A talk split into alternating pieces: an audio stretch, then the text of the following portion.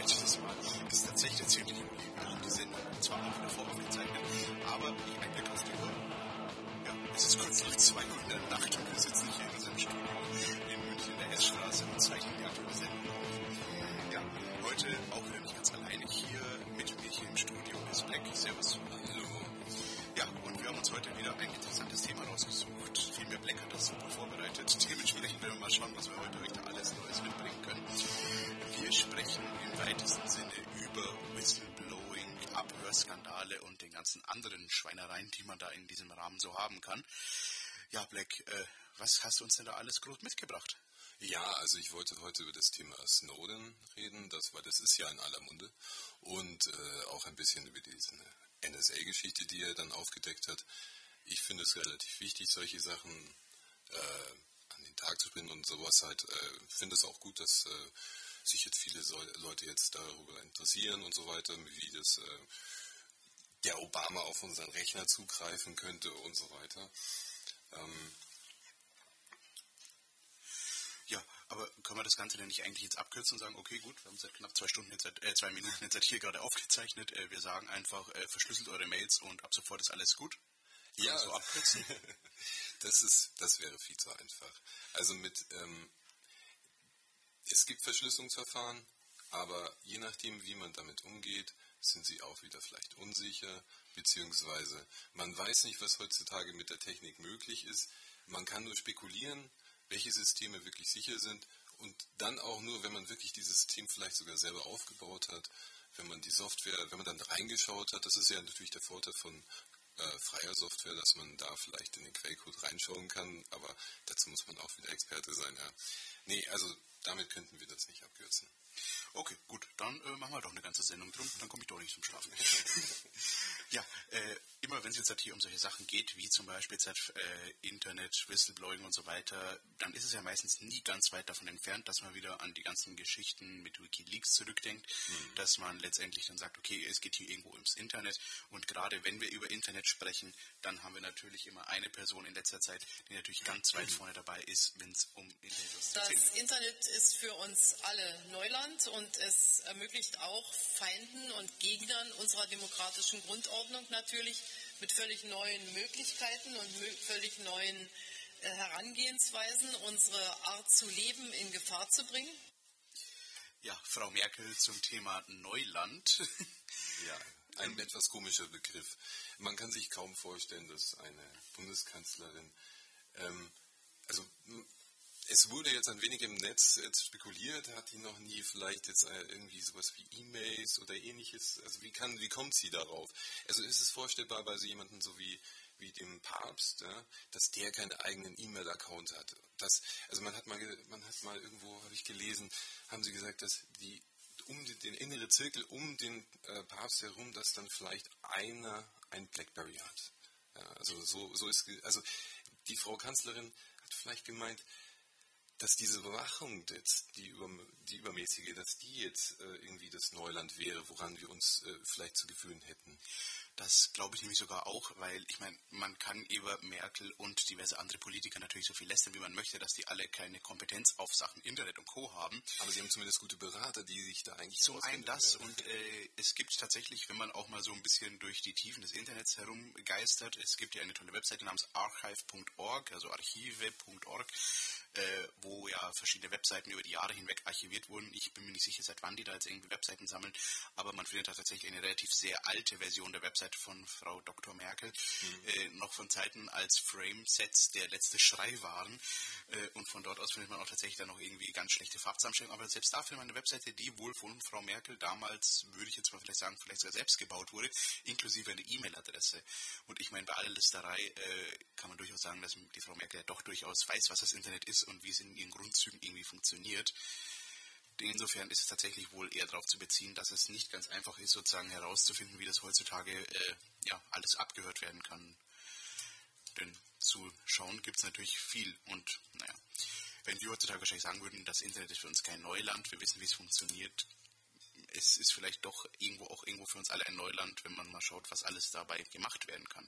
Denn im Grunde die Abhörereien und so weiter mhm. sind ja für uns naja, wenn man sagt, das jetzt kommt es überraschend, das wäre falsch gesagt. Ich meine, viele oder sehr lang haben mir die Leute schon gesagt, okay, ähm, wir sind uns ziemlich sicher, dass hier alles abgehört wird, was hier irgendwie von uns gesprochen oder geschickt wird. Nur äh, bisher war es uns wahrscheinlich nicht so bewusst, in welchem Umfang das genau gemacht wurde. Beziehungsweise, wenn man das öffentlich gesagt hat, äh, hier die USA hört uns ab, dann ist man im Zweifelsfall als der Verschwörungstheoretiker hingestellt worden. Nur, wenn man es jetzt hat, sieht, stellt sich heraus, es ist doch nicht so schlimm. Oder vielmehr doch noch viel schlimmer. Ja, also zu dem Punkt, ob ähm, die Frau Kanzlerin ähm, da irgendwie das Internet nicht, also ob das jetzt jemand ihr noch nicht erklärt hätte, da hätte ich jetzt zum Beispiel einen Link, den würde ich gerne reintun von Herrn Peter Kruse. Der erklärte den, äh, dem Bundestag, wie man das Netz sich heutzutage anschauen müsste. Wir versuchen mal, ob wir das Ganze tatsächlich direkt in die Sendung hereinbekommen. Schauen wir mal. Ja. Wir warten kurz. Und noch ein bisschen länger. Als nächstes Herr Professor Dr. Kruse, bitte. Ja, vielen herzlichen Dank, meine Damen und Herren, für die Gelegenheit, hier etwas beitragen zu dürfen. Mein Name ist Peter Kruse. Ich habe eigentlich 15 Jahre lang relativ weit weg von jeder Form von Praxis gearbeitet. Ich war mal auf der Schnittwege zwischen Experimentalpsychologie und Neurophysiologie unterwegs und habe mich mit dem menschlichen Gehirn beschäftigt. Hatte also, wenn Sie so wollen, eine frühe Liebe zum Thema intelligente Netze. Das konnten wir dann im Nachhinein im Bereich von Management und Unternehmensberatung anwenden. Ich habe äh, versucht, äh, das, was ich zu diesem Thema wie beeinflusst das Internet die Gesellschaft, sagen wollte, in zehn Thesen zusammenzufassen. Die kann man in drei Minuten dann nicht mehr zusammenfassen, aber ich habe mich gefragt, was ist denn sozusagen der Kerngedanke dahinter? Und äh, da ich ja nun sehr stark aus systemtheoretischer Perspektive herauskomme, äh, möchte ich Ihnen gerne eine Grundthese kurz in den Raum stellen. Ich glaube nämlich, dass das Internet die Gesellschaft tatsächlich ganz gravierend verändert. Ich würde sogar den Begriff Revolution äh, dafür nehmen. Und zwar gibt es eine grundlegende Machtverschiebung vom Anbieter zum Nachfrager. Ich glaube, dass da etwas real passiert in allen Bereichen der Gesellschaft. Und das hat etwas mit der Systemarchitektur zu tun. Wenn man sich anschaut, was wir in den letzten Jahren gemacht haben, dann sind wir hingegangen und haben die Vernetzungsdichte in der Welt gravierend erhöht. Es hat noch nie eine solche Explosion vorher gegeben. Dann kam das Web 2.0 dazu. Das heißt, neben der Tatsache, dass wir die Vernetzungsdichte hochgejagt haben, haben wir die Spontanaktivität in den Systemen hochgejagt. Also immer mehr Leute, die An dieser Stelle äh, reißt unser Internet ab. Das Neuland ist ausgegangen, aber nicht weiter schlimm. Wir werden den Link dazu dann noch in die Shownotes hinten reinpacken. Dann könnt ihr euch das auch noch zu Ende anhören. Aber äh, ja, äh, hier, der Herr Kruse hat das natürlich jetzt schon grob oder auch sehr gut angeschnitten, was hier das mit dem Internet so auf sich hat. Und es ist in der Tat eine Revolution, die das Internet hier für uns darbietet. Und äh, deswegen werden, ist es halt auch für wichtig für die Dienste, mehr zu verstehen, was da los ist. Also man kann sich jetzt vorstellen, dass man halt eben versucht ist, eben alle Strömungen, die jetzt halt über digitale Netze, äh, über Facebook und ähnliches laufen, man muss jetzt nur jetzt einfach nach Afrika denken, äh, in Afrika denken, die Tunesien und so weiter, wo über Twitter, die Twitter-Revolution und ähnliches, dass wenn man Geheimdienste nimmt, dann dienen die auch zur Staatsräson, die dienen, dienen zur Sicherung des inneren Friedens und so weiter. Und deswegen oder des äußeren Frieden. Deswegen ist es, gehört es zu einer Aufgabe gewissermaßen eines Geheimdienstes herauszufinden, wie die Stimmung in der Bevölkerung ist. Und das hört sich jetzt allerdings für mich jetzt, wenn man es ganz überstickt, äh, überspitzt darstellt, so an, dass du sagst, okay, du verstehst, warum sozusagen die Dienste uns an, abhören. Und das ist, ich sage jetzt mal, eine gute Sache, dass sie das tun. Nein, nicht meinend, äh, dass dies eine gute Sache ist, sondern dass man sich in die, die Perzeption, dass man die nachvollziehen kann, in gewissermaßen. Es,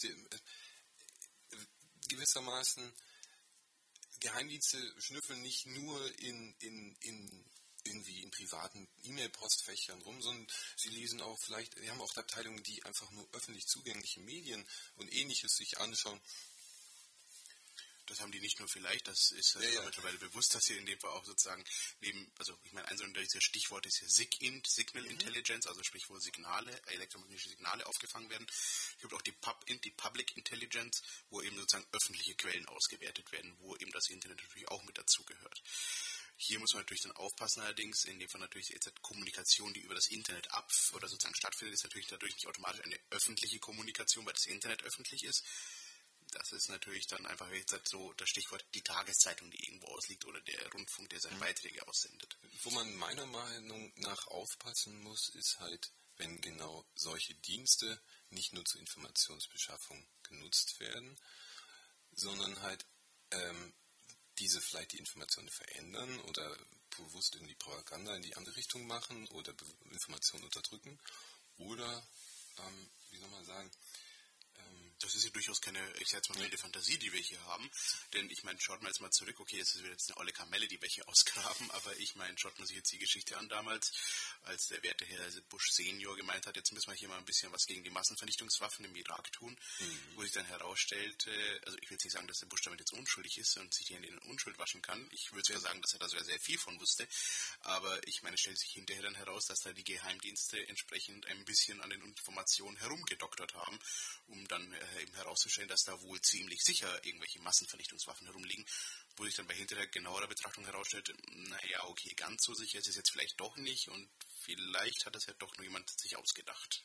Ja, da hat sich vor allem unsere, unser deutscher Dienst nicht mit Ruhm bekleckert, da die offenbar diese Quelle, die behauptet hat, dass es da ein Labor gibt, welches mit dem Laster durch die Gegend fährt, die kam eben aus Deutschland.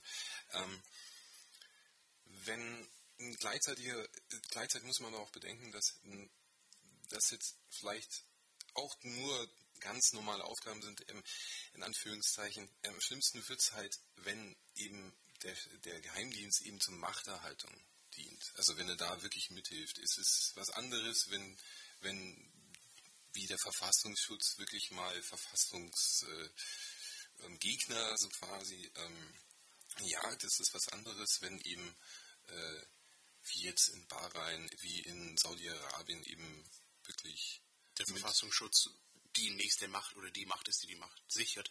Oder wenn wir vor der eigenen Haustür kehren wollen, in dem Fall, wie wir es natürlich ja selbst auch schon hatten vor diversen Jahren, wo dann in dem Fall die Gestapo oder vielleicht sogar die Stasi dann, oder auch die Stasi, nicht nur vielleicht, sondern die Stasi auch eben als Gehe Inlandsgeheimdienst im weitesten Sinne, also wirklich sehr weitesten Sinne, natürlich dem akuten Machterhalt überhaupt ermöglicht hat. Ja, ich, ich glaube, halt, du hast, glaube ich, das wichtigste Stichwort eigentlich genannt gerade. Äh, Stasi. Also das ist, wir, wir, wir Deutsche, man, man, man ich habe letztens einen Artikel in der New York Times gelesen, dass ähm, die Amerikaner sich so ein bisschen wundern, so warum haben die Deutschen da so ein großes Problem? Das ist, äh, das ist die Stasi. Wir haben äh, die Hälfte von Deutschland, also 16 Millionen Menschen haben ähm, ähm, mit sich das Land geteilt, zusammen mit äh, einer halben Million Überwachern. Und äh, die hatten damals halt nur 40 Telefone, die sie gleichzeitig über, abhören konnten. Ähm, heute ist, ist alles offen für die. Also das ist, ähm, meine, hier kommt man natürlich dann auch, ich sag jetzt mal, in diese, ich sag jetzt mal, perspektivische Lücke, die halt einfach, ich sag jetzt mal, natürlich nicht überall in den USA ist. Ich meine, das wäre jetzt genauso eine falsche Annahme zu sagen, alle Amis sind blöd, aber, oder sind äh, ungebildet. Aber wir haben es am eigenen Leib erlebt, gewissermaßen. Genau, die ja? wundern sich halt sozusagen, warum sind wir so alle so, das haben wir doch selbst, haben die doch selbst gemacht gehabt. Ja wo natürlich jemand natürlich auch sehen muss und das ist wahrscheinlich halt dann eben auch ein Punkt, was man, ich sag jetzt mal, auch irgendwie als äh, Deutscher in den USA, ich sozusagen den Leuten dann auch immer regelmäßig erklären darf, äh, eben, ja, das war früher mal, diese Generation sind wir nicht mehr, damit haben wir nichts mehr zu tun. Wir finden das mittlerweile auch doof, dass das so passiert ist damals. Aber ich meine, okay, das ist halt einfach generelle Bildungsarbeit, die in dem Sinne getroffen wird oder, oder geleistet werden muss. Gut, aber womit wir natürlich jetzt bei einem interessanten Punkt sind, wir haben jetzt, äh, sind jetzt sozusagen schon sehr weit zurückgereist äh, in die Zeit des Dritten Reiches, in die Zeit der Weimarer Republik und in die Zeit der DDR und anderen lustigen Sachen. Äh, wir haben jetzt halt hier den aktuellen Fall, in dem Fall, dass in dem Fall der Herr Snowden äh, geheime Praktiken des NSA aufgetan hat, dass hier sozusagen quasi überall, über, äh, überall überwacht wird. dass äh, nicht nur sozusagen, dass hier die Amis an sich betrifft, dass es weltweit tatsächlich einen Impact hat. Wir stellt sich dann in Kürze darauf hinaus, dass dann jetzt auch der äh, britische Geheimdienst mal eben die ganzen Unterseekabel, die irgendwie durch äh, UK führen, Australien, Frankreich, also das geht jetzt, äh, also er hat von sechs ähm, europäischen Staaten geredet, die zusammen in Kooperation mit der NSA standen. Und Jetzt neueste Enthüllung in Anführungszeichen sind die Franzosen, wo sich herausstellt, dass die auch da ganz kräftig mitmachen, wo noch Tage vorher Präsident und Co. alle sich die Hände in Unschuld gewaschen haben. Womit wir auch zu dem Punkt äh, kommen, das ganz kurz ausgeholt, äh, einige werden es vielleicht auch hören, die jetzt Radio Lora oder die 92.4 öfters anhaben. Äh, Radio Loda sendet ja nicht 24-7 auf dieser Frequenz. Es sendet ja auch, auch zu Radio, die Kollegen vom Radio Feuerwerk, wo ich ja auch einmal im Monat bei denen zu Gast bin, um den, ich sage jetzt mal, jüngeren Zuhörern das Internet zu erklären, wo wir dann im letzten Monat auch das Thema hatten, was hat es denn mit Prism und Co. auf sich? Mhm. Wo ich meinen Wortbeitrag mit den Worten, wo ich das dann geschlossen habe mit, ich bin gespannt, über was wir in einem Monat sprechen, wenn ich dann herausstellt, dass auch der BND oder das BKA oder irgendein anderer deutscher Dienst äh, sich dann irgendwie auch vielleicht da nicht mit Ruhm bekleckert hat und auch abgehört hat. Und genau diese Phrase würde ich auch hier wieder gerne bringen. Ich meine, auch wenn wir, oder ich sage mal, auch wenn es natürlich sehr einfach ist, aufgrund der letzten Erfahrungen, dass äh, unsere deutschen Dienste jetzt sich nicht unbedingt mit Ruhm bekleckern, wenn es darum geht, dass sie irgendwas machen sollen. Das ist jetzt mal natürlich sehr öffentlichkeitswirksam, wenn man da wieder zeigen kann, äh, Stichwort Staatstrojaner, haha, schau mal, was für Idioten das sind, die schaffen das ja nicht einmal, ihre Bevölkerung dazu bespitzeln. Nur, ich meine, das Geheim in Geheimdienst kommt nicht von ungefähr und dementsprechend, ich bin mir ziemlich sicher, dass auch in dem Fall die deutschen Dienste entsprechend Programme haben, von denen die Bevölkerung nichts weiß oder auch irgendwelche parlamentarischen Geheimdienstkontrollen auch nichts wissen, weil halt nicht nur Idioten da sitzen, sondern durchaus Leute, die auch eine Ahnung haben, was sie machen und dementsprechend auch sehr viel Geheimes stattfindet. Das sicher, das sicher. Aber wovon man auch sicher ausgehen muss, ist, dass äh, bestimmte Sachen ähm, außerhalb schon, also wenn man sich das Budget anschaut, was unsere Dienste haben und sich das Budget von der NSA anschaut, dann ist das äh, exponentiell anders, viel, viel größer und äh, nicht nur durch die, durch, dadurch, dass da mehr Menschen leben, sondern das ist wirklich der, das größte Budget überhaupt. Und, ähm, Direkt nach oder sogar vor den Militärausgaben der USA, wenn ich mich nicht ja. sogar irre. Aber was jetzt halt für, mich, für mich also die Frage ist, oder womit, wo ich eigentlich hin wollte, muss ich dazu sagen, wie gesagt, die USA sagt, habt euch nicht so, ist doch alles legal, dass es hier gemacht wird. Die deutschen Politiker, respektive alle anderen Politiker, nur jetzt für Deutschland ist es besonders interessant, weil es ja eben auch uns betrifft, äh, sind empört bis zum geht nicht mehr das, was überhaupt möglich ist und sprechen natürlich, es ist total illegal. Was ich sage jetzt mal auch das, ich sage jetzt mal gefühlte Verständnis der Bürger ist, dass es illegal ist. Es Nur ist in gewissermaßen ja auch illegal. Also es ist, es ist gewissermaßen ähm, kann man als Geheimdienst eigentlich gar nicht, darf man offiziell so gar nicht seine eigenen Leute überwachen, sondern man darf so das aufspüren, wo, darum suchen, wo halt einfach der, Staat, der eigene Staat aufhört.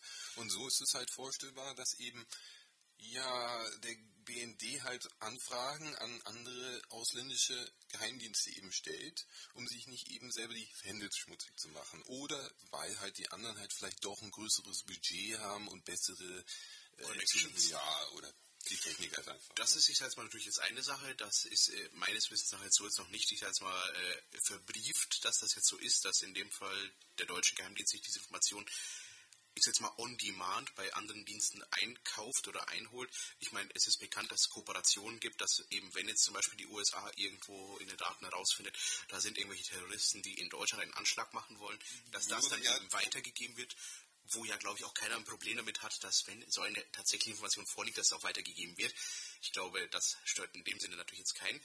Aber was ich jetzt eigentlich sagen wollte, ich meine, der Punkt ist ja, die USA sagt, wenn man es jetzt wirklich nicht daran betrachtet, dass jetzt halt hier eine deutsche Behörde die deutschen Leute abhört, sondern wirklich nur diesen Punkt, eine amerikanische Behörde hört die Deutschen ab. Die Behörden in den USA sagen ja, das ist ja vollkommen legal, was wir machen. Das wundert uns, warum das irgendwen stört. Das müssen doch alle wissen, dass das legal ist wenn man da jetzt, wie gesagt, sehr weit zurückblättert, äh, wir erinnern uns vielleicht, ähm, es gab mal so Zeiten, wo die USA und äh, diverse und drei andere äh, Siegermächte, das war damals das Wort, so ein bisschen die Finger mit drin hatten in Thema Gesetzen und generell Vereinbarungen, wie sozusagen das tägliche Leben zu abzuwickeln ist. Und von da gibt es ja noch eine entsprechende Vereinbarung, die ich jetzt mal irgendwo diesen Grund mit, oder den Grundsatz mit drin hat, warum die USA der Meinung ist, dass sie uns legal abhören eigentlich. Kannst du da vielleicht kurz zwei Worte zu verlieren? Ja, also wirklich offizielle Papiere gibt es nicht, aber man muss davon ausgehen, dass eben Deutschland ist in gewisser Maßen das Hauptoperationsgebiet der äh, US-Armee, weil von dort, von hier aus ähm, sehr, sehr viele Operationen, meinetwegen in Afghanistan oder Nordamerika gesteuert werden, Drohnen, äh, ganze, das Echolon war ja auch hier und so weiter. Also ähm, Deutschland ist ein sehr, sehr wichtiger Standort. Bündnispartner und, als, und ähm, wir sind ja in gewissermaßen, wir können hier nicht so einfach sagen, ja, wir gehen aus der NATO raus und hier und sonst irgendwas. Es, ist, es sind nicht nur, es ist schwierig, das zu sagen. Also vor allem, was ich jetzt auch sozusagen auch mit da herausarbeiten wollte, ähm, die USA haben ja tatsächlich damals, als es eben darum ging, die äh, Konditionen eben für einen neuen deutschen Staat sozusagen zu bilden, unter anderem auch wohl, so stellt sich das zumindest aktuell dar, auch entsprechende Konditionen erlassen und Verwaltungsvereinbarungen äh, sozusagen, dass die USA jederzeit die Kommunikation sozusagen in Deutschland irgendwie auch äh, einen Blick drauf werfen darf oder kann dass das Ganze natürlich jetzt halt nicht unbedingt äh, in äh, Gold gerahmt irgendwo an der Wand hängt, ist äh, offensichtlich, sonst hätten wir ja das schon viel früher rausgekriegt. Aber ähm, es gibt wohl entsprechende Vereinbarungen. Da gibt es auch in dem Fall äh, bei Telepolis, einem Angebot vom Heißer Verlag, äh, dazu haben wir auch einen Link online, auch entsprechend einen Artikel dazu, wo darauf nochmal eingegangen wird, was in diesen Vereinbarungen alles drinsteht ganz kurz in der Nutshell stellt sich so sozusagen so dar, dass diese Vereinbarung auch irgendwo vorsieht, dass sozusagen die Amerikaner in Anführungszeichen um Hilfe die Deutschen bitten dürfen, wenn sie irgendwelche Informationen benötigen oder sofern diese nicht einfach so gegeben werden können, im Zweifelsfall sich die dann halt auch äh, selbst äh, holen dürfen, schrägstrich können. Ja, also da haben mittlerweile ja alle westeuropäischen äh, Länder ja auch Abkommen untereinander abgeschlossen. Das, fängt ja auch schon beim äh, Fluggastdatenabfragen an. Das, äh, das hat damals, war das klar, dass, dass, dass die ähm, dass der Verkehr zwischen, der innerdeutsche Verkehr zwischen, also DDR und BRD, dass da komplett alles äh, abgescannt wird und ähnliches. Also das war aber auch außerhalb von der Souveränität in gewissermaßen von Deutschland. Also jetzt ist es halt wieder was anderes. Also ich würde schon sagen, dass äh, wir da schon ein bisschen weit entfernt sind von dem Zustand, wo, äh, wo wir fragen müssen, dürfen wir eine Bundeswehr haben, 55 oder sonst irgendwie. Also nur dummerweise halt gibt es diese Verwaltungsvereinbarungen, Schrägstrich Vorschriften immer noch, inklusive ja. dem schönen Beisatz, dass es sich hierbei um eine beidseitig unkündbare Vereinbarung handelt ich meine, okay, gut, dieses beidseitig unkündbare Vereinbarung, das hört sich für mich so ein bisschen an wie ein schlechter Arbeitsvertrag oder ein irgendwelche allgemeinen Geschäftsbedingungen eines Online-Shops, äh, wo irgendwie jemand sowas reingeschrieben hat, was irgendwie im Zweifelsfall das nächste Gericht einkassieren würde, wenn es soweit wäre. Nur, ich meine, hier reden wir natürlich dann über irgendwelche Staaten und völkerrechtlichen Sachen, wo natürlich äh, die mit der USA als äh, Weltraumpolizei in Anführungszeichen sich sieht, natürlich dann schwer natürlich sich hinstellt und kann, um irgendwas zu verhandeln. Ja, also ich möchte, möchte einen ganz wichtigen Punkt jetzt nochmal kurz anführen, und zwar ähm, klar, also wenn es jetzt um Terrorabwehr geht oder ähm, Informationsbeschaffung, äh, das ist das eine. Ähm, das andere ist, wenn, wenn Wirtschaftsunternehmen Angst haben müssen, dass sie ihre Patente dann doch irgendwie einen Tag zu spät anmelden als andere, komischerweise. Oder wenn gewissermaßen, ich finde schon, dass, denn, dass, dass der Staat äh, den Auftrag hat, äh, die Bürger davor zu schützen, möglicherweise. Also ich finde, das ist, äh, gehört zu unserer Souveränität dazu, auf jeden Fall. Also das ist vor allem, es, ist, es steht ja vielleicht auch um gewisser wirtschaftlicher Schaden wenn jetzt zum Beispiel eine Solarfirma jetzt das jetzt Ding jetzt nicht in, in Amerika bauen kann oder ähnliches. Ich meine, das hört sich jetzt natürlich auch wieder sehr dramatisch an, aber ist, äh, ich sag's mal, leider durchaus ja Fakt, dass es ja diverse Fälle gab. Du sprachst gerade eine Solarfirma an, eine ja. andere große deutsche Firma, die sich äh, auf sämtliche oder Multikonzernen, die Siemens natürlich hat das ja auch schon mehrfach gehabt, dass sie so, ich meine, okay, jetzt auch, müssen ja nicht unbedingt Siemens nehmen, aber ich meine, egal. Es hatten schon diverse Firmen das Problem, dass sie zum Beispiel Angebote abgegeben haben auf irgendwelchen Projekte und dann irgendwie doch nicht genommen wurde, weil zufälligerweise der amerikanische Konkurrent halt irgendwie genau 100 Dollar billiger war, äh, obwohl er vorhin dauernd immer teurer war. Wo sich natürlich dann eben die Frage stellt, wie konnten die das überhaupt wissen? Wo du vorhin auch schon das wichtige Stichwort genannt hattest, Echelon, das große amerikanische Abhörnetzwerk, mit viel großen Satellitenschüsseln. Ich meine, jeder hat es vielleicht schon mal gesehen, irgendwie diese Bilder von irgendwelchen großen, äh, aufgeblasenen weißen Kuppeln. Ja, das Europaparlament hat da auch einen Bericht darüber verfasst. Also genau. So. Ich meine, wo natürlich jetzt vielleicht mal ganz kurz als Trivia, warum sind denn eigentlich diese Kuppeln da? Äh, hatte ich mich zumindest immer sehr lange gefragt, bis ja. ich dann mal nachgelesen habe, wo ich dann stellte, ja okay, das sind alles im Grunde da drin irgendwelche Satellitenschüsseln oder irgendwelche Abhörmaßnahmen sozusagen. Die will man nicht äh, fliegen man möchte halt sozusagen nicht sehen, wo die halt hinzeigen. Ich meine, jetzt angenommen, wenn ich einen ah. Kommunikationssatelliten abhöre, dann möchte ich ja nicht unbedingt gleich der ganzen Welt auf die Nase binden, ich höre gerade folgenden Satelliten ab, weil wenn ich weiß, wo das Ding hinschaut, kann ich einfach nachschauen, welcher Satellit ist denn da in der Umlaufbahn in dieser Position. Und ich meine, insofern, äh, Echelon ist ja durchaus äh, heute auch immer noch aktiv. Ich meine, es ist natürlich zurückgefahren vielleicht als zu Zeiten, wo das ursprünglich mal gebaut wurde. Aber es ist heute immer noch durchaus in Betrieb und auch in Deutschland gibt es immer noch Standorte, wo das äh, auch noch weiterhin läuft. Und es ist auch nicht absehbar in, in nächster Zeit, dass das irgendwie aufgegeben wird, weil es ist natürlich ein durchaus informationeller Vorsprung, den sich die USA dadurch verschafft, auch wenn sie natürlich niemals zugeben würden, dass sie das Ganze nutzen, um irgendwie ihren eigenen Firmen einen Vorteil zu verschaffen. Das ist, das ist faszinierend, weil in, in äh, Russland zu Zeiten des äh, Kalten Krieges ähm, war es eine Strategie einfach, dass man sagt, man verzichtet auf Entwicklung und steckt dafür viel, viel mehr in, in Spionage.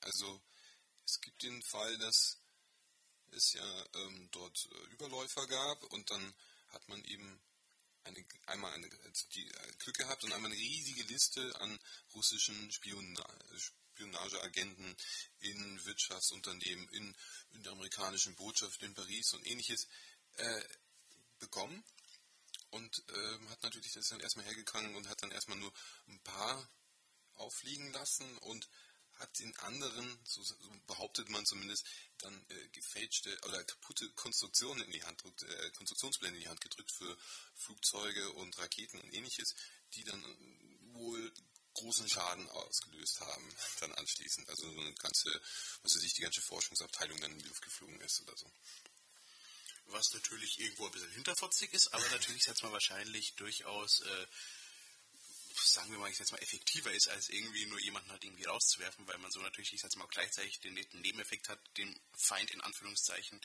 auch noch gleich etwas Schaden zuzufügen, ohne dass er weiß, wie ihm eigentlich geschieht, weil er sich ja freut, dass er da wieder Daten abgegriffen hat. Aber ähm, da sind wir schon wieder beim Punkt Spionage. Und damit würde ich jetzt eigentlich auch gerne wieder zurückkommen mhm. äh, zum Thema, was sozusagen aktuell ist. Spionage wird nämlich Edward Snowden vorgeworfen. Der Fall erinnert irgendwo ein bisschen an den werten Julian Assange, der damals ja angefangen hat, mit irgendwelchen Daten zu veröffentlichen, die ihm zugespielt wurden. Wobei halt hier jetzt halt der Punkt ist, dass Snowden ja hier sozusagen tatsächlich ja selbst die Daten äh, mitgenommen hat, mhm. aber sie auch selbst sozusagen gleichzeitig selbst veröffentlicht. Beziehungsweise halt sich der Öffentlichkeit stellen sagt, ich war das und gebe die Daten auch an die Leute weiter oder an die, an die Presse weiter, die dann entsprechend äh, eine Auswahl trifft von Daten, die sie veröffentlichen möchte.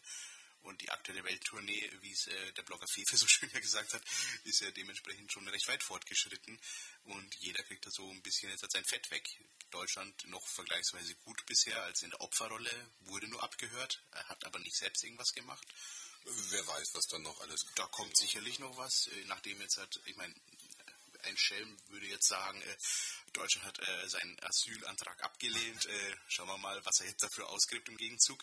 Was natürlich jetzt so nicht in der Form korrekt ist. Ähm, ich, man muss ja erst in Deutschland ankommen, offiziell, dann darf man erstmal einen äh, Asylantrag stellen. Den kann man nicht bei uns in der Botschaft äh, irgendwo im Ausland tun, heißt es offiziell.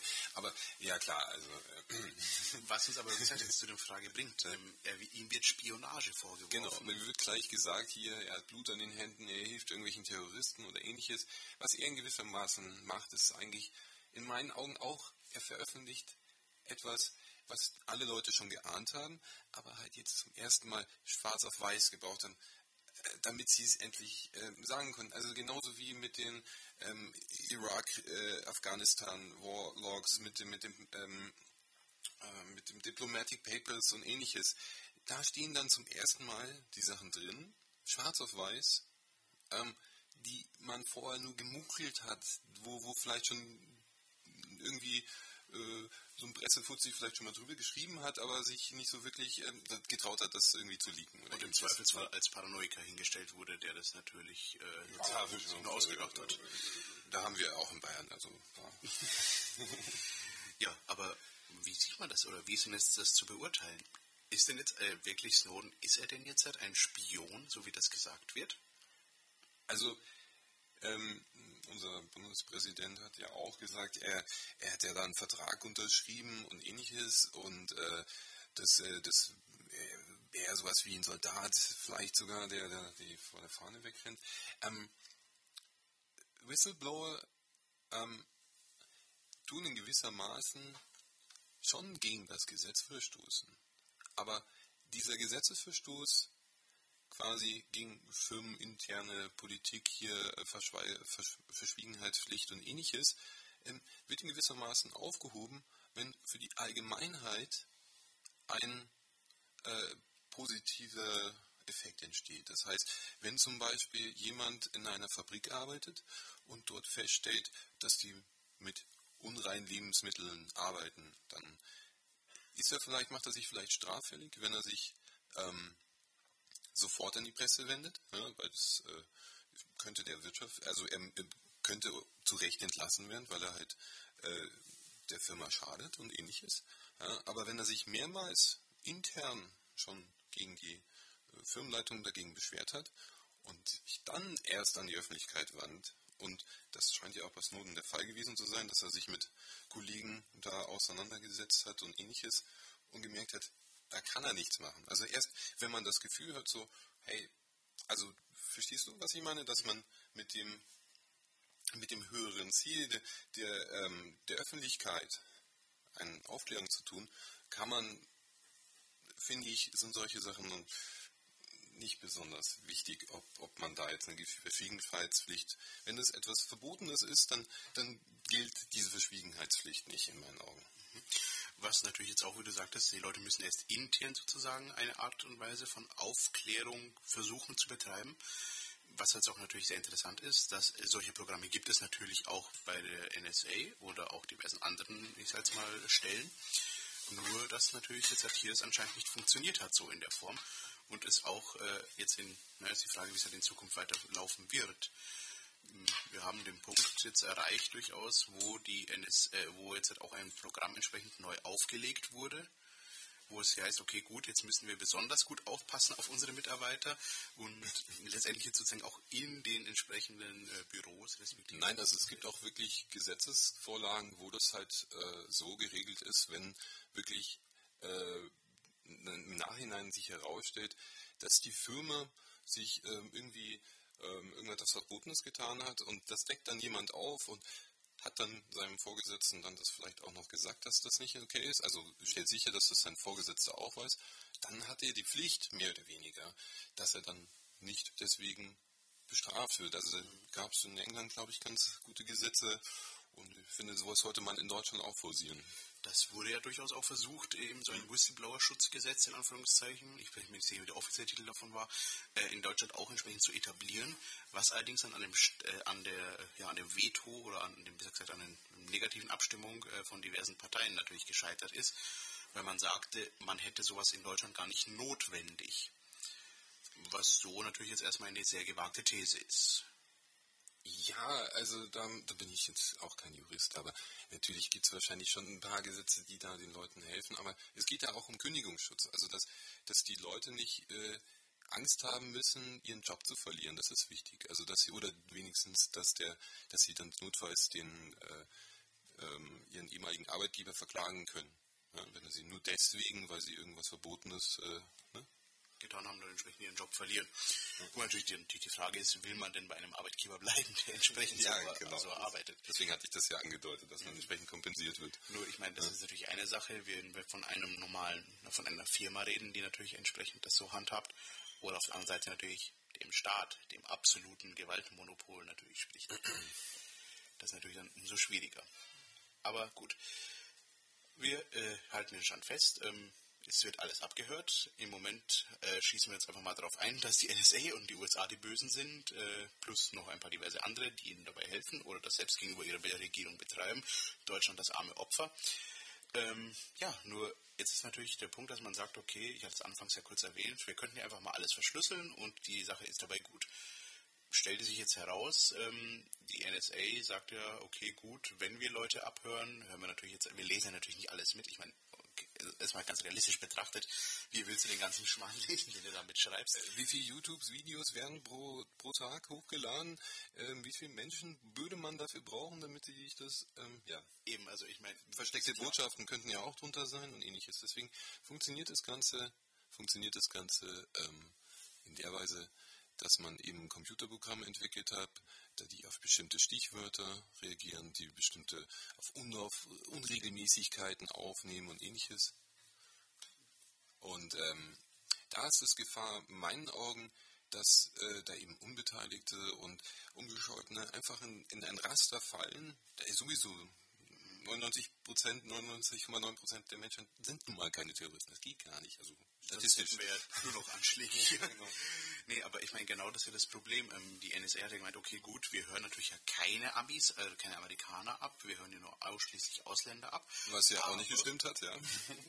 ich meine, nehmen wir es jetzt einfach mal so hin, dass jetzt, ich sage mal, im Normalfall keine Amerikaner abhören. Okay, aber sie haben selbst das entsprechend gleich wieder relativiert und haben gesagt, okay, eine Ausnahme gibt es, äh, also zum damaligen Zeitpunkt war das halt die einzige, die sie zugegeben haben, äh, wenn jemand verschlüsselte Kommunikation betreibt, also sprich PGP verschlüsselt oder wie auch immer, dann heben wir es natürlich schon auf, äh, weil wir können ja nicht wissen, dass es jetzt, dass man sich jetzt irgendwie... Ja, zu Forschungszwecken. Genau, zu Forschungszwecken. Mit anderen Worten, wir übersetzen das mal in gutes, einfaches Deutsch, bis wir genug Rechenleistung haben, genau. um das irgendwie zu knacken und reinzuschauen. So, und dann kommen wir halt eben zu deiner Frage, macht es dann überhaupt dann Sinn, wenn die dann mit den Quantencomputern und ähnliches äh, auffahren, die dann vielleicht wirklich reell dann irgendwann eine 128-Bit-Verschlüsselung ähm, oder Größeres äh, vernichten können? Ja, das macht natürlich dann in dem Fall wahrscheinlich trotzdem erstmal Sinn, das trotzdem irgendwie zu haben. Weil sie können es natürlich nicht bei jedem. Also wie mit dem Beispiel mit den 40 Telefonen, die die Stasi hatte, da konnten sie auch nur, wenn dann ein neuer Fall dazukam, saßen die Zähne knirschen da und haben sich überlegt, wen können wir denn sonst irgendwie jetzt, äh, wie müssen wir jetzt die, wo müssen wir Überwachung abbrechen und, ne? Mhm. Ja, das ist natürlich in dem Fall schwierig, aber kann man nichts natürlich, äh, da jetzt erstmal natürlich jetzt so an, der Fall, an dem Fall ändern. Nur ähm, stellt sich natürlich jetzt für uns oder für mich jetzt die Frage, wenn ich jetzt, ich meine, es geht jetzt erstmal der Trend dazu, dass man seinen Leuten halt einfach sagt, okay, gut, äh, verschlüssel mir nur noch die Kommunikation, die du mir schickst.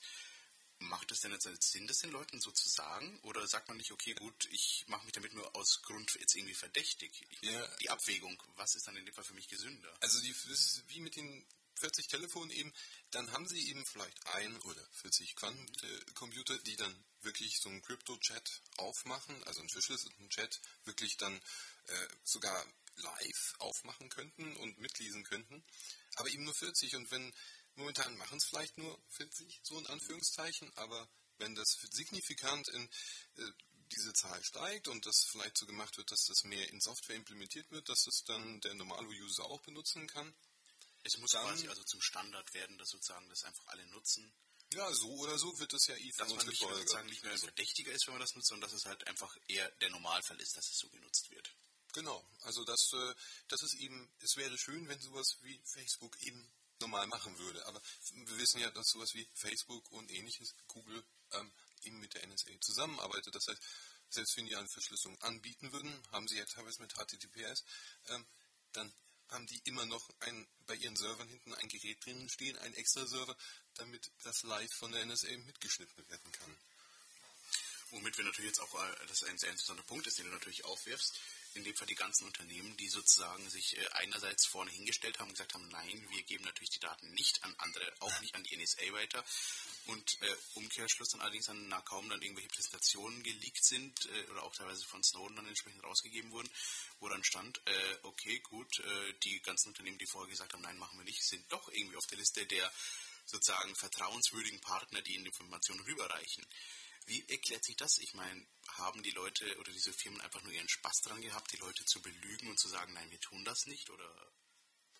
Hm, also ich glaube, also man sagt, dass bei Facebook ehemalige NSA-Mitarbeiter in der Crew dort drin sind mhm. und äh, für die für Facebook arbeiten. Ähm, auf der anderen Seite ist es viel Geld, was man vielleicht mhm. kriegt, aber auf der anderen Seite auch nur viel Ärger, wenn man es nicht machen würde. Also ich kann, ich hoffe jetzt, dass eben kleinere Unternehmen eben auf die Idee kommen, äh, in Konkurrenz zu Mail-Anbietern wie Google oder ja, Kommunikationen wie Twitter, Facebook, mhm. äh, eben jetzt Konkurrenz machen mit Verschlüsselung, dass die Leute eben sagen, oh, wenn es das eine ohne gibt, dann vielleicht jetzt doch dann doch besser dann doch das andere. Ne? Und was natürlich bei diesen ganzen Abhörsachen natürlich auch ist, ist natürlich auch jetzt mal irgendwo eine Perversion, wenn man so möchte. Eben gibt es ja diverse Beschlüsse oder halt Gesetze, die natürlich auch eben dann den Diensten entsprechende äh, Möglichkeiten einräumen, wie jetzt nur als Beispiel, das ist nicht explizit jetzt hier auf den Fall bezogen, aber zum Beispiel diese National Security Letters, mhm. die verschickt werden können, wo dann den Unternehmen verboten wird, allein die Existenz eines solchen Briefes irgendwem gegenüber zuzugeben, geschweige denn zuzugeben, dass entsprechend die Daten abgeschnorchelt werden. Ich meine, hier gab es ja auch ein sehr prominentes Beispiel, dass ein äh, Unterstützer von Julian Assange, respektive Wikileaks, auf einmal... Der Hacker oder wie? Mm, so ungefähr.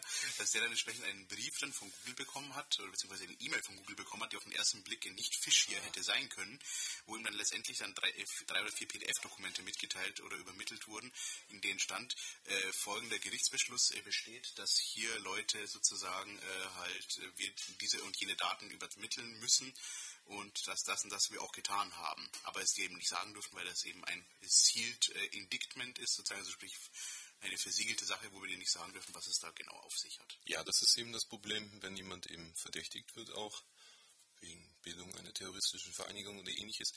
Ähm, und das kommt dadurch zustande, dass er vielleicht an einem Tatort zufälligerweise auch irgendwo sich eingeloggt hat über sein Handy, zufälligerweise in der Nähe war oder ähnliches ähm, wenn dann jemand, da gab es Fälle, die wurden, da waren Leute neun Monate lang in Untersuchungshaft und wussten halt nicht, warum.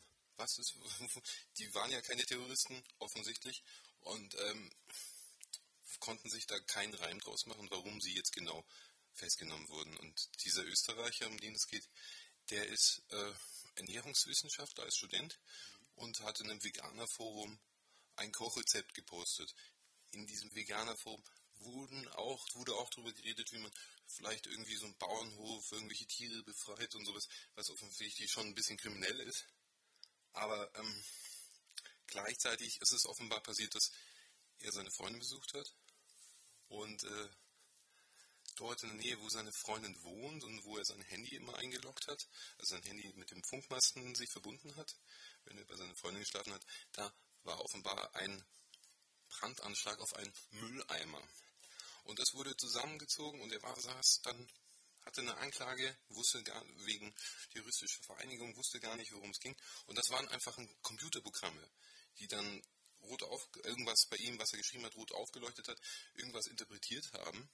Und dieser Mann saß, saß so und so lange im, in, im, Gefängnis und konnte das nicht nachvollziehen, was jetzt los war. Und das ist meine Vorstellung, dass eben man muss nur seiner Freundin schreiben, sie ist eine Granate im Bett und auf einmal bam, Granate, Stichwort äh, oder sonst irgendwas, ja, ähm, dann landet man irgendwo und in einem Computerprogramm mit der IP und ähnliches. Und also vielleicht ein bisschen übertrieben, aber ich weiß nicht. Das kann durchaus passieren. Da kann man uns ja nicht reinschauen, was ist. Und wenn man sich allerdings jetzt genau das anschaut, was du jetzt eben erzählt hast, das ist ja tatsächlich jetzt halt nicht nur Fiktion. Also äh, wenn man ja, sind wir wieder bei Siemens angekommen. Äh, wo wendet sich die Welt hin, wenn sie Überwachungstechnologie braucht? Siemens natürlich. Äh, dort natürlich gibt Nokia. es auch, ja, Siemens, Nokia oder so gut wie jeder von den Telekommunikationsanbietern oder Technologieleuten gibt es natürlich auch schon eine Präsentation, die ja auch mittlerweile rausgekommen sind, wo entsprechend genau diese Praktiken eben beschrieben werden. Man steckt einfach hinten sozusagen tausende von Daten rein und hinten fallen die dann irgendwie aggregiert und quer verknüpft wieder raus, die dann eben entsprechend dann entsprechend Zusammenhänge aufteilen wollen oder darstellen wollen. Das, also, ja, Zusammenhänge, die vielleicht wirklich, vielleicht wenn eine, aber vielleicht auch eben nicht. Wenn, ja, beziehungsweise wenn jemand das äh, eins zu eins miterlebt, wenn er jetzt nebenan, neben dir hockt, dann, dann, dann kann er das gut nachvollziehen. Wenn, wenn er hinter einer Plexiglasscheibe, also durch den Computer durchschaut, äh, dich irgendwie mit einer Kamera beobachtet oder sowas, ist wieder ein anderer Blickwinkel. Und wenn dann nur ein Computerprogramm, was auf Algorithmen reagiert, äh, der Auslöser dafür ist, ob du jetzt ein freier oder nicht freier Mann bist, das ist natürlich dann schwierig. Das ist in der Tat schwierig. Ich meine, und ich meine, jeder kann es auch ohne, dass er betroffen ist davon und irgendwie verhaftet wird, natürlich ja das nachvollziehen, auch wie schwierig das ist. Ich sage jetzt mal, dass diese Algorithmen natürlich sinnvolle Sachen rausspucken. Ich meine, schaut euch doch, man muss sich ja nur selbst mal anschauen, was man für Vorschläge bekommt, wenn man jetzt halt auf Amazon oder auf irgendwelchen anderen äh, Shopping-Websites unterwegs ist, wo dann einem Vorschläge gemacht wird, Sie haben folgendes Buch gekauft äh, oder folgende CD gekauft, äh, vielleicht interessiert Sie auch hier dieser praktische Gemüseschäler, der überhaupt nichts miteinander zu tun hat. Also kann natürlich immer zusammenhängen, aber muss nicht. Und recht oft kommt natürlich auch der große Schwachsinn bei raus weil einfach nur Leute zufälligerweise irgendwie diese Seiten nacheinander aufgerufen haben. Aber ich meine, auch da sieht man schon, wie schwierig das ist. Und wenn man dann überlegt, dass so eine Software dann potenziell über dein äh, ja, zukünftiges Leben entscheidet, ist das ja, natürlich also die, die Flugdaten, äh, also die, die, es gibt ja diese No-Fly-Liste. Da gab es ja Leute, die, die, die sind auf dieser Liste gelandet. Also die durften jetzt zum Beispiel nicht nach Amerika einfliegen, weil ihr Name halt ähnlich klingt wie ein bereits äh, irgendwie festgenommener Terrorist oder so. Ja, also das sind, das sind, ähm, oder man tut eben Leute draufsetzen, wo man meint könnte, die haben vielleicht so kritisch und ähnliches. Also das, das, ließe, das lässt einfach viel zu viel freien Raum, also zu viel Interpretationsmöglichkeiten. Und da sage ich lieber, bevor da jetzt mit Schabernack getrieben wird, also generell zu viele Daten, was bringen die einem? Nur im Endeffekt kann man nur jemanden damit kompromittieren. Ja, also mein bestes Beispiel ist, die Nazis haben die Amsterdamer Juden im Zweiten Weltkrieg nur deswegen so leicht ausrotten können. Auf die Zahl genau, weil die, die Niederländer selber vor ein Jahr hervor ein Zensus durchgeführt haben, wo eben diese überflüssige Ding zum Ankreuzen eben war, welche Religion hast du? Und so sind sie halt dann in Holland einmarschiert, haben sich die Daten geholt und konnten halt jeden sofort in einen Zug setzen und abfahren. Und äh, genau das ist mein Ding. Diese, erst vielleicht meint man mit diesen Daten, oh, macht man nur das Schöne, das Leben von den Bürgern einfacher oder schützt sie vor, vor Terroristen. Aber im Endeffekt, wenn damit Schabernack getrieben werden kann, dann wird damit in meinen Augen irgendwann Schabernack getrieben. Es ist natürlich ein sehr drastisches Beispiel, was du jetzt gerade gebracht hast, aber es ist natürlich, es zeigt natürlich sehr gut auf, was eben mit Daten gemacht werden kann, wenn man sie einmal erst hat. Oder auch eben generell, wenn man das jetzt mal noch ein Schritt weiter zurückgeht, äh, sozusagen vor die Daten, bevor man sie hat, sozusagen die Datenerhebung. Äh, ich sage jetzt mal, mein liebstes Beispiel ist natürlich da in dem Fall die Toll Collect, beziehungsweise halt eben unser ach so tolles deutsches äh, Mautsystem, was wir da haben, ein Exportlager sondergleichen äh, wo natürlich auch äh, die Politiker davor natürlich äh, Stein und Bein geschworen haben, das wird natürlich nur zur Mauterhebung verwendet und, und nichts anderes. anderes. Ja. Äh, und dann als kaum stand das Ding mal und nachdem es endlich mal lief, wo dann auch irgendwie Leute dann festgestellt haben, da sind ja tausende von Kameras drin, die können ja Leuchtzeug vermessen und Kennzeichen erfassen und so. Das wäre doch toll, wenn man die Dinge auch zur Rasterfahndung verwenden könnte. Ganz zufällig, ja. wurde total natürlich vergessen, dass man davor irgendwie ein paar Monate noch genau das Gegenteil behauptet hatte. Mhm. Und auch hier natürlich, wo die Technologie da ist und ein Missbrauchspotenzial bietet, wird es natürlich früher oder später auch ausgenutzt werden. Wo natürlich da natürlich äh, immer die Frage ist, wie definiert man genau eben das Missbrauch, den Missbrauch oder nicht. Weil ich meine, wer natürlich jetzt halt hier den Bürger im Zweifelsfall, den das betrifft, das natürlich als Missbrauch sieht, sehen natürlich die Leute, die das Ganze nutzen wollen, natürlich das als legitimen Anwendungszweck und nicht als missbräuchliche Anwendung. Also, das ist natürlich Ja, man muss halt immer schauen, wo schränkt man die Freiheit der Menschen ein, wo fängt man an, alle in einen Generalverdacht zu stellen. Mhm. Und ähm, wenn man mehr Sicherheit fordert, äh, damit die Leute sich irgendwie besser fühlen. Das ist, also, ich bin da ein bisschen vorsichtig, sobald ich sowas höre. Die stellen sich bei mir die Nackenhaare auf, weil nur eine freie Gesellschaft kann, kann sicher sein, nur wenn man frei seine Meinung äußern kann, wenn ein Diskurs stattfindet, ähm, dann kann man sich sicher sein, was alle Leute wollen. Und man, also wenn man anfängt, die Leute, die Bürger zu beschnüffeln, ähm, nee, also man kommt halt auf keinen grünen Zweig dabei raus. Nee, nee, nee. Ja. Gut, äh, womit wir jetzt aber auch schon in den letzten zehn Minuten unserer Sendung wären, damit wir jetzt wahrscheinlich dann zum praktischen Do-it-yourself-Teil übergehen könnten.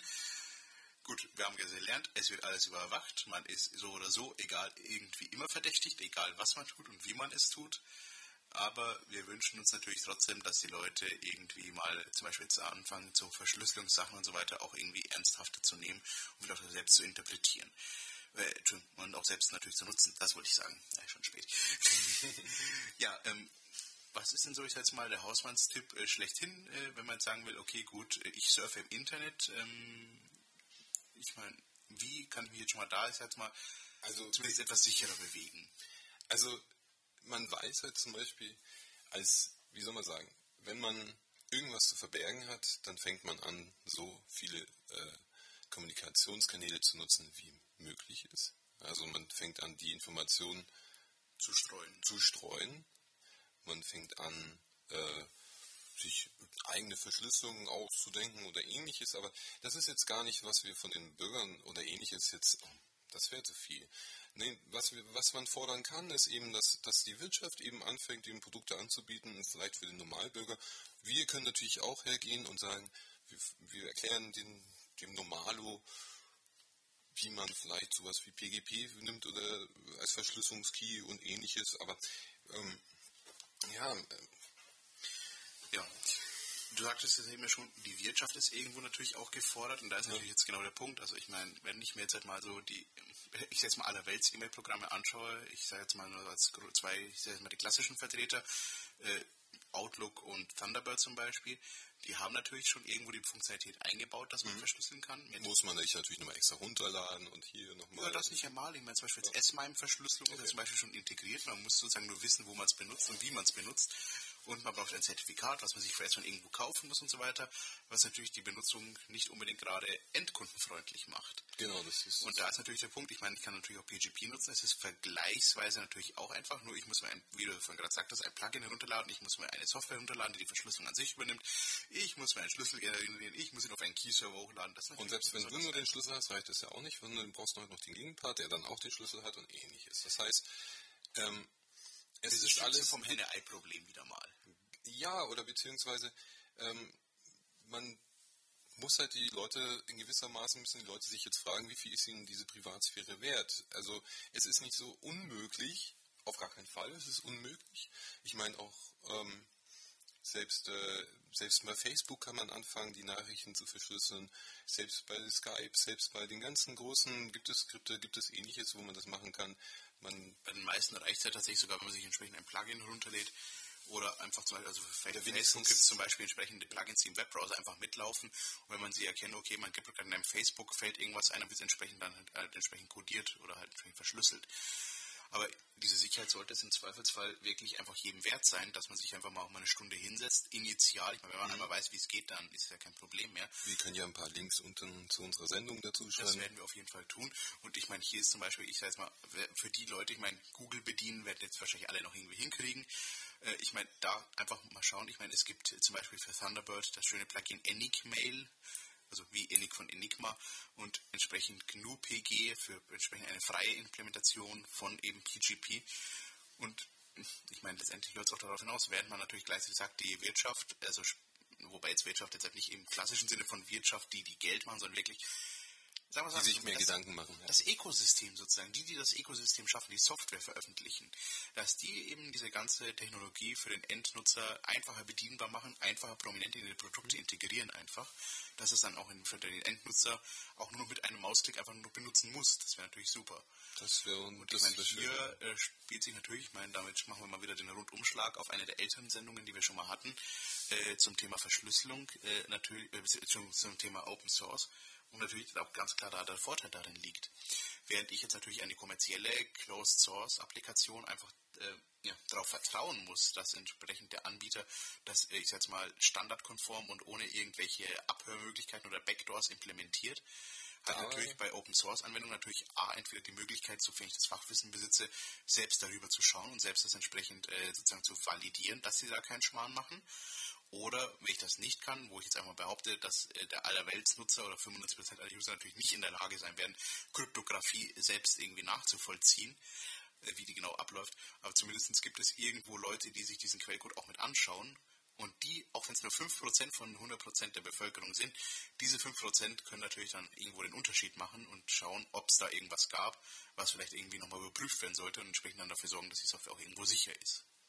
Ja, also das ist auch meine Hoffnung, dass die Leute mehr zu freien äh, Alternativen jetzt aufgrund dieser ganzen Offenlegungen wegen des, wegen des Skandals äh, wandern und sich einfach vielleicht auch überlegen, was ist mir die Kommunikation, die geschützte Kommunikation mit meinen Freunden wert? Ähm, nicht nur, weil man irgendwas zu verbergen hat, sondern weil das einfach ähm, ein, ein, wie soll man sagen, Lebensgefühl sein sollte, dass man, dass man wenn man schon anfängt, darüber nachzudenken, boah, ich könnte vielleicht das und das nicht schreiben, dann fängt man schon an, an der eigenen Meinungsfreiheit äh, rumzuschnibbeln. Das ist in dem Fall dieser Standardspruch, Zensur findet vor allem im Kopf erstmal statt. Genau, genau.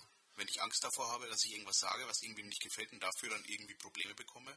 Ja, irgendwas Kritisches irgendwo posten und ähnliches und dann Angst haben. Ne? Also das, das, ist, äh, das sollte nicht sein.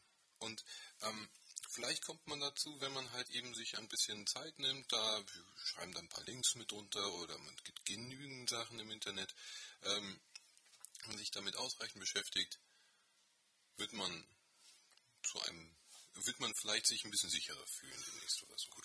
In diesem Sinne noch ganz kurz ein, äh, einen kleinen Einschub dazu. Äh, ein ganz neuer Trend ist ja schon seit ein paar Jahren der neue Personalausweis, wird ja auch beworben, groß mit, äh, man kann entsprechend Zertifikate als Endnutzer auf den Ausweis mit aufladen, womit dann sozusagen die Kommunikation gesichert wird. Äh, die E-Mail und ähnliches. Genau, Wort dazu, soll man machen, soll man lieber nicht machen, aus deiner Sicht? Ich mache es auf jeden Fall nicht. Ähm, wir können da, glaube ich, nochmal eine ganze Sendung drüber machen. Warum nicht? Ja, das können wir auf jeden Fall tun. Vielleicht an dieser Stelle nur ganz kurz. Ich meine, ihr könnt euch jetzt selbst überlegen, aber ich meine, wenn man hier von einer zentralen Stelle, in dem Fall vom Staat, in dem Fall natürlich ja. Schlüssel ausgeteilt bekommt, äh, ich meine, ich will niemandem irgendwas unterstellen, aber ich meine, wäre natürlich trotzdem denkbar, dass der Staat natürlich eine Kopie des Schlüssels vorhält. Oder bei der E-Mail natürlich, wo wir das, äh, ich jetzt mal, doch recht prominente Problem haben. Oder auch bei in dem Fall E-Postbrief, dass in dem Fall äh, keine wirkliche End-zu-End-Verschlüsselung stattfindet, obwohl es im Standard explizit eigentlich vorgesehen wäre, dass man das machen könnte. Ja, aber damit sind wir jetzt halt auch wirklich schon am Ende der Sendung angekommen. Äh, ich sage vielen, vielen Dank, Black, dafür, dass du dir das Thema auch mit draußen vorbereitet hast. War wirklich super. Vielen Dank. Ich danke dir. Ja, und äh, damit äh, würden wir sagen, sind wir auch schon wieder bald durch. Ähm, wie gesagt, wir haben dieses Mal sehr ausführliche Shownotes auch für euch vorbereitet. Ihr findet äh, die alle auf unserer Webseite radio.muck.ccc.de. Dort äh, findet ihr entsprechend dann auch den Download-Link zu dieser Sendung, falls ihr es mal als Podcast anhören wollt oder an andere Leute weiterschicken wollt. Und entsprechend dann auch zum Verteilen. Die Shownotes sind aktuell noch sortiert, da werden wir uns vielleicht die Tage noch kümmern, dass wir es entsprechend aufbereiten. Aber ja, bis dahin, äh, wenn ihr Fragen habt, schreibt uns einfach, dann gehen wir vielleicht in der nächsten Sendung auch nochmal drauf ein. Ja, die nächste Sendung ist dann schon wieder im August. Wir haben dann nämlich dann schon am 14. August, dann der Mittwoch, der zweite, wie üblich, 20 bis 21 Uhr, hier auf Lola 92.4. Und wenn ihr uns besuchen kommen wollt und vielleicht mit dem Thema über uns zu sprechen, dann seid ihr natürlich herzlich eingeladen, dass ihr zu uns in unseren Hackerspace hier in München in der Hessstraße 90, respektive Eingangsschleißstraße 41 kommt. Nächster Termin wäre dann der Dienstag vor der nächsten Sendung, sprich der 13. August von 19.30 20 Uhr sowas rum bis Open End. Gibt es auch schöne Führungen und alles Mögliche. Und für die, die jetzt noch eine Ferienbeschäftigung suchen, noch der Ferientipp vom CCC. Äh, es findet äh, vom was war das denn, vom 5. oder 6. August an äh, ein Camp in den Niederlanden statt, die sogenannte OM, die OM, die äh, Observe Hack Make, ein großes Camp im Freien mit vergrabenen Glasfasern für viel Internet und den Datenklos, den legendären. Würden uns freuen, wenn ihr vielleicht auch von euch da ein paar sehen. Schreiben wir den Link auch noch mit dazu. Genau, steht auch noch alles mit in den Shownotes. Und ja, dann packen wir es für heute wieder zusammen. Es ist jetzt kurz nach drei, ich muss ins Bett. Und morgen will ich noch nichts soll ich machen. Ja, nochmal danke Black, danke euch, liebe Zuhörer, fürs Zuhören. Wir sehen uns und bis dahin, denkt dran, wenn ihr den Frauen nicht seht, dann kann euch auch nicht fressen.